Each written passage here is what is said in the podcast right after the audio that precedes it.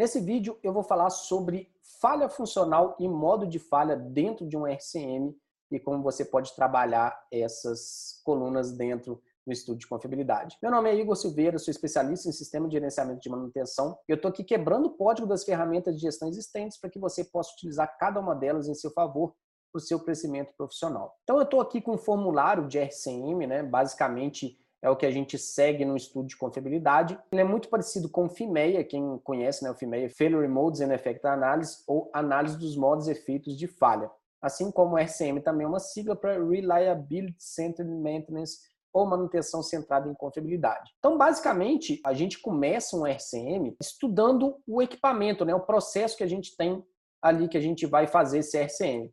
Aqui, por exemplo, um exercício que a gente tem é um tanque né, de água com uma resistência que vai aquecer essa água. A gente tem um controlador PLC com sensor para saber em qual temperatura essa água essa água está e uma fonte que vai alimentar a energia aí, tanto do controlador, quanto da resistência, quanto do sensor. E aí a gente vai entender qual que é a função de cada um desses processos, por exemplo, a resistência é de aquecer, o sensor é de medir e assim por diante. Então, quando a gente determina as funções do equipamento, então a primeira função aqui, né, aquecer 10 mil litros de água por dia a uma temperatura entre 45 e 55 graus, onde o tempo de aquecimento é de uma hora.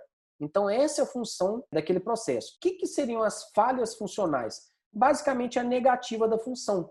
Então, o que, que não vai fazer a função? Então, a primeira coisa, por exemplo, impossibilidade de aquecer a água. Se eu não aquecer a água, eu não estou cumprindo a função, ou seja, uma falha funcional. Aquecer a água a uma temperatura abaixo de 45 ou acima de 55 também não é o que eu quero, é uma falha da função. Aquecer a água em um tempo maior ou menor do que uma hora também nega a função, porque eu preciso aquecer em uma hora. Então, tudo isso, ou seja, é a negativa da função, né? É o não da função. Ou seja, não aquecer, é não aquecer entre a temperatura de 45 e 55, não aquecer em uma hora. Então, eu estou negando a função. E aí, os modos de falha são os modos em que pode falhar qualquer componente daquele que impossibilita aquecer a água. Ou seja, curto-circuito na fonte de alimentação, falta de energia elétrica na, na entrada da fonte, fiação partida, falha no PLC, resistência partida, falha no sensor e assim por diante. Da mesma forma, a gente vai traçar os modos de falha, ou seja, não importa se essa falha já aconteceu ou não. O importante é o seguinte: o que, que vai provocar aquecer a água a uma temperatura abaixo de 45 ou acima de 55? O que, que vai provocar isso?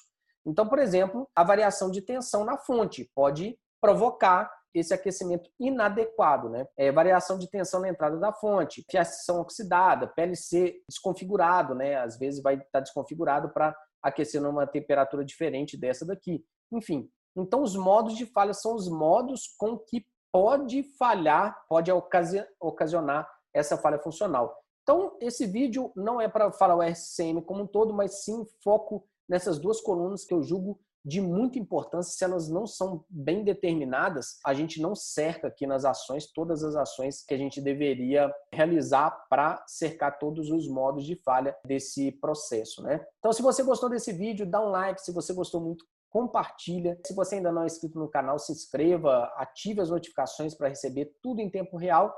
E eu te vejo no próximo vídeo. Um abraço, sucesso!